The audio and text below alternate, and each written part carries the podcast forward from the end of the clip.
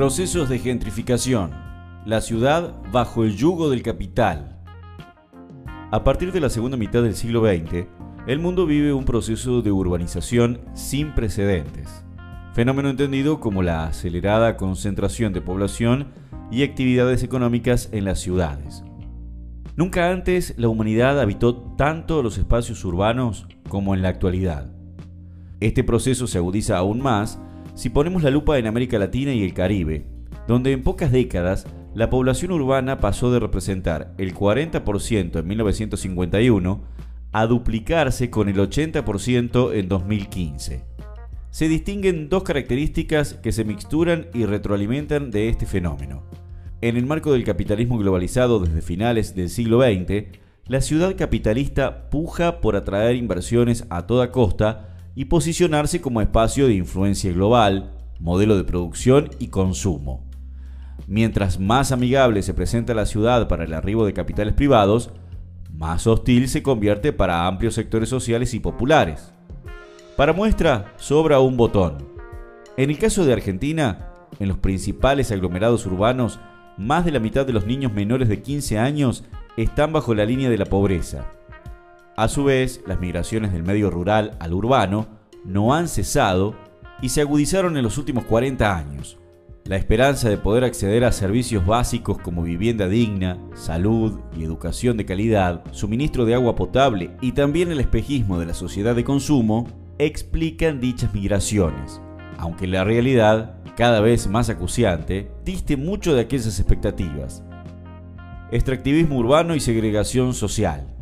Al calor de los cambios significativos que conllevó la reconfiguración territorial de las sociedades urbanas, las transformaciones espaciales se apoyaron en casi toda América Latina en un modelo de mal desarrollo determinado y planificado desde los estados y administraciones municipales que impulsaron una batería de leyes y reformas en la legislación para ejecutar un nuevo paradigma de la planificación citadina, el extractivismo urbano, de fuerte matriz mercantilizante del espacio público, insostenible en materia ambiental y excluyente en lo social.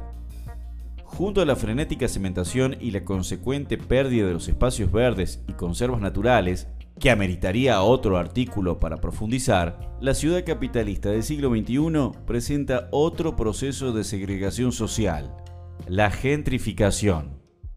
Anglicismo proveniente del inglés gentry, élite o clase alta. Este concepto fue acuñado en la década del 60 por la psicóloga alemana Ruth Glass para hacer referencia a la elitización de algunos espacios urbanos de referencia en Londres, donde las clases medias altas se reapropiaron de las viejas casonas obreras del centro de la ciudad. Sin embargo, numerosos geógrafos y sociólogos ubican a Friedrich Engels como uno de los primeros pensadores en ocuparse del problema de la ciudad, quien describiría precozmente al problema habitacional urbano como intrínseco al sistema capitalista en varias de sus obras, de quien se comparte aquí un extracto. La extensión de las grandes ciudades modernas da a los terrenos, sobre todo en los barrios del centro, un valor artificial, a veces desmesuradamente elevado. Los edificios ya construidos sobre estos terrenos, lejos de aumentar su valor, lo disminuyen, porque ya no corresponden a las nuevas condiciones y son derribados para reemplazarlos por nuevos edificios. Y esto ocurre, en primer término, con las viviendas obreras situadas en el centro de la ciudad, cuyos alquileres, incluso en las casas más superpobladas, nunca pueden pasar de cierto máximo. El resultado es que los obreros van siendo desplazados del centro a la periferia. Engels, Contribución al problema de la vivienda, 1873.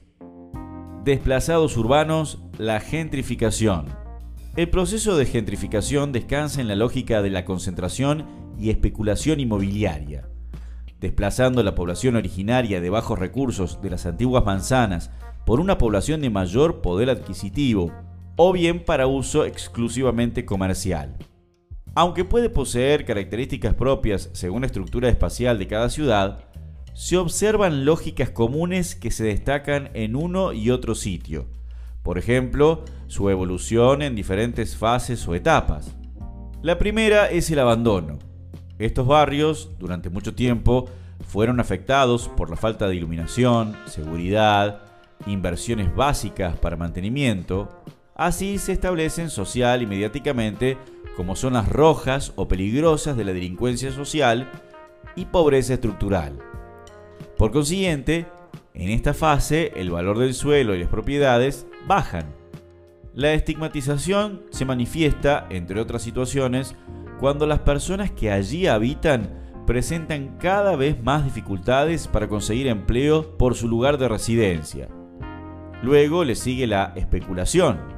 Un puñado de gigantes inmobiliarios compran por doquier la mayoría de las propiedades del barrio, ejecutan reformas que le dan un aspecto renovado al vecindario, lavado de cara, apelando a discursos purificadores, logrando encarecer el costo de vida en la zona.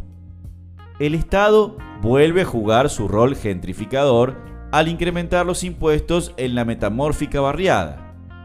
Frente a este panorama, la desposesión para los antiguos residentes y pequeños almacenes se agudiza. Son excluidos, desplazados directa o indirectamente a las periferias de las ciudades por su escasa capacidad adquisitiva y de consumo. Finalmente, la nueva zona se convierte en polo cultural y comercial con galerías de arte y costosos restos, gran atracción turística, bares y karaokes de agitada actividad nocturna, concretado así el éxodo de la población de menos recursos. En Argentina, todos los gobiernos de los partidos tradicionales fueron y siguen siendo gentrificadores, legitimando y legalizando la segregación social y el extractivismo urbano.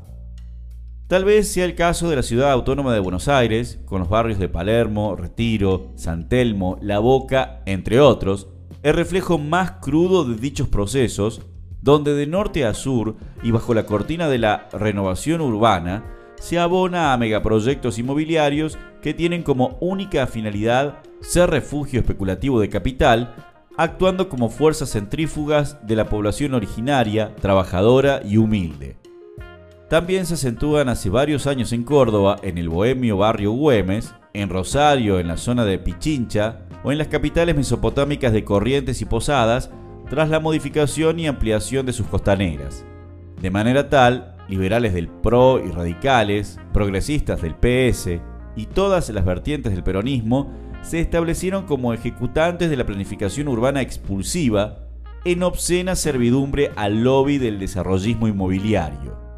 En contrapartida, las resistencias se multiplicaron y continúan haciendo oír sus demandas, reclamos y alternativas para poner en pie otro modelo de ciudad, igualitaria e inclusiva, a través de la producción urbana participativa, donde el espacio público y provecho comunitario prevalezca sobre la especulación del capital, cementación, la vivienda ociosa y la gentrificación.